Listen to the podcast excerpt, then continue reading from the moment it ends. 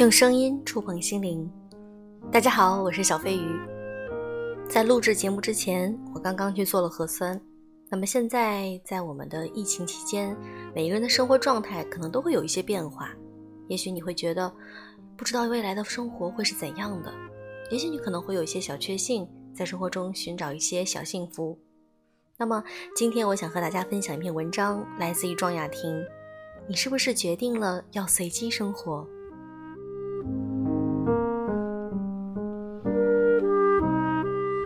最近一段时间，我被两种矛盾的情绪撕扯着，一种是毁灭吧，累了；另一种是生活还是挺美好的，再抢救一下吧。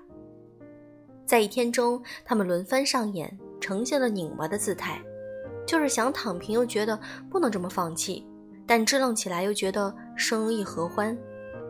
萎靡，是的，有专家说，自全球新冠疫情以来，这变成了最普遍的一种心态。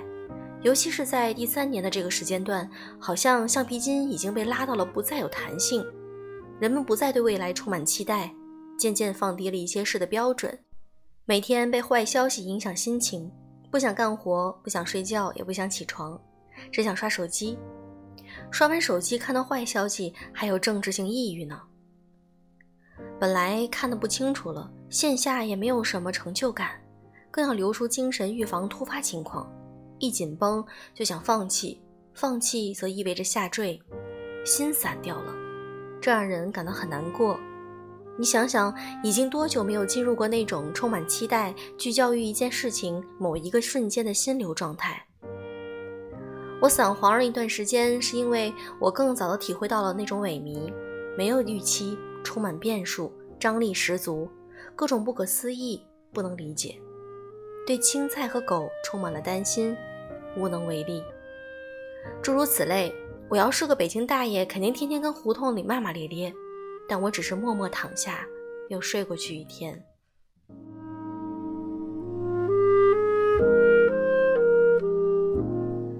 我大概用了一两个月来调整这样的生活状态。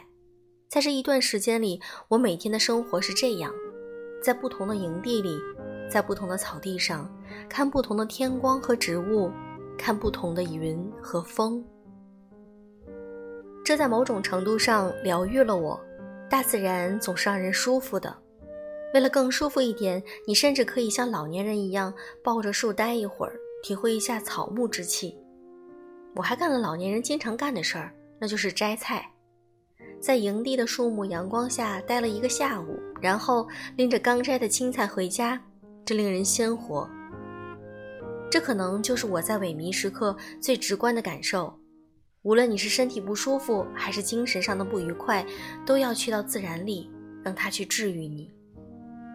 在草地上，在树林里，在湖边，在湖心，在山顶。若不是本能的去贴近了自然，那么这一段日子简直太难过了。长久的待在房间里是不行的。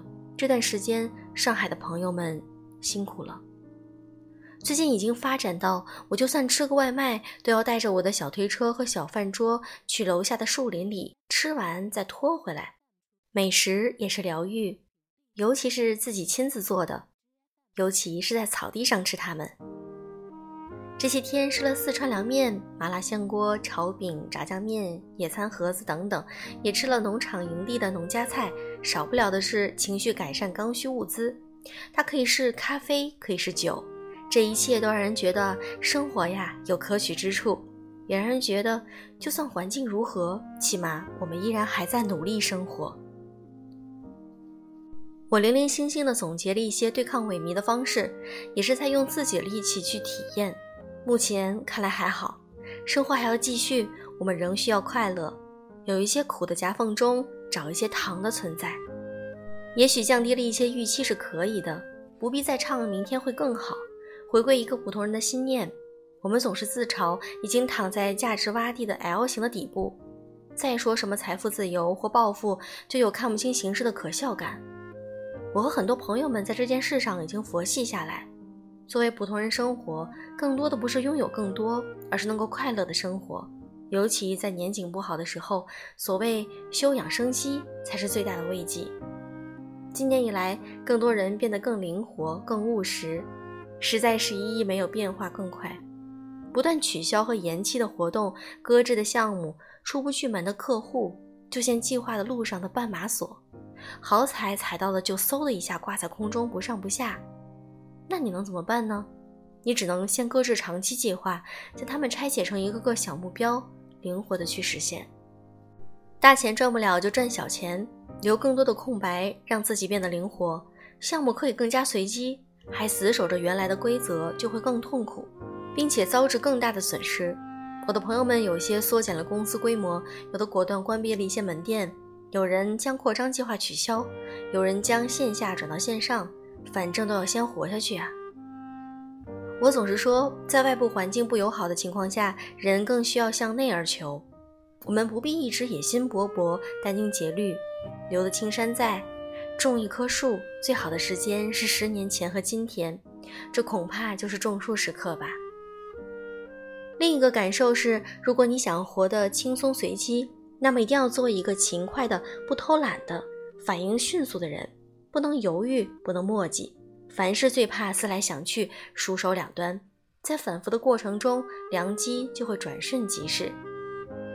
如果要去玩，就要站起来马上就走；如果想继续工作，就提前预备好各种预案。在当下这个情况里，很多事情都有一个窗口期，你一定要在它之前就做好准备。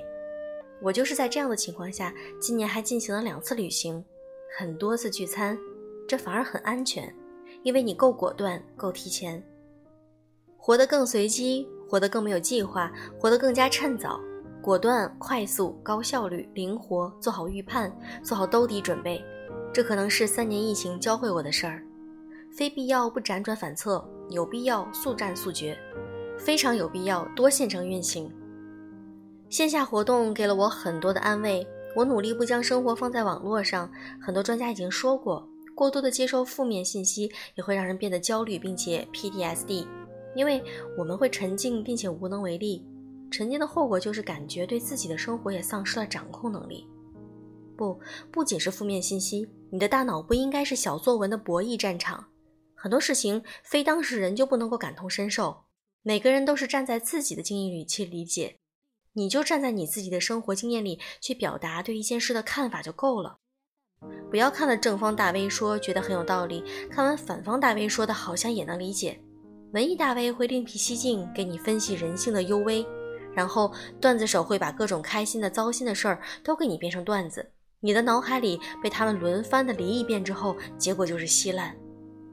相信你的直觉，相信你的经验，基于你自己的处境去感受，关闭过载的信息渠道，优先解决自己能解决的事儿，照顾好周围的人，用阅历和智慧去建立自己的观念。生活在线下。还有一个特别特别重要的点，不要在线上抒情。我点开以前的一些微信聊天记录，大段大段的文字交织，对方是白底黑字，你发出去的是大片大片的绿色。多少个深夜，我们和爱人朋友就是这么聊天，聊到天荒地老；和知己彻夜谈心，和情人互抒胸臆，和客户无止境的撕逼，以至于我现在看到大片文字都有点阴影。喜欢一个人，就是要和他在一起呀。就是要想和他一起出去玩啊！我们看着彼此的表情，我们拍拍肩膀，碰碰杯子，随便什么都胜过深夜大段文字的倾泻。希望你低落的时候不要自己忍耐，依然要去爱，去付出爱，并且收获爱。让我们一起度过这随机的时刻。最重要的是，我们其实也没有放弃期待，依然怀着期待。只是在这样的时刻里，以一种看似苟且的方式放过自己，让自己得到修养和滋养。每当有人问我你最近怎么样，我都特别自豪地说：“摆烂啊！”其实这是我们度过忧伤的方式，这是风暴中短暂的一块晴空乍现，这也是人生中的悠长假期罢了。但愿留得青山在，愿我们还能朝九晚五，愿我们愿望都还能如期如期而至。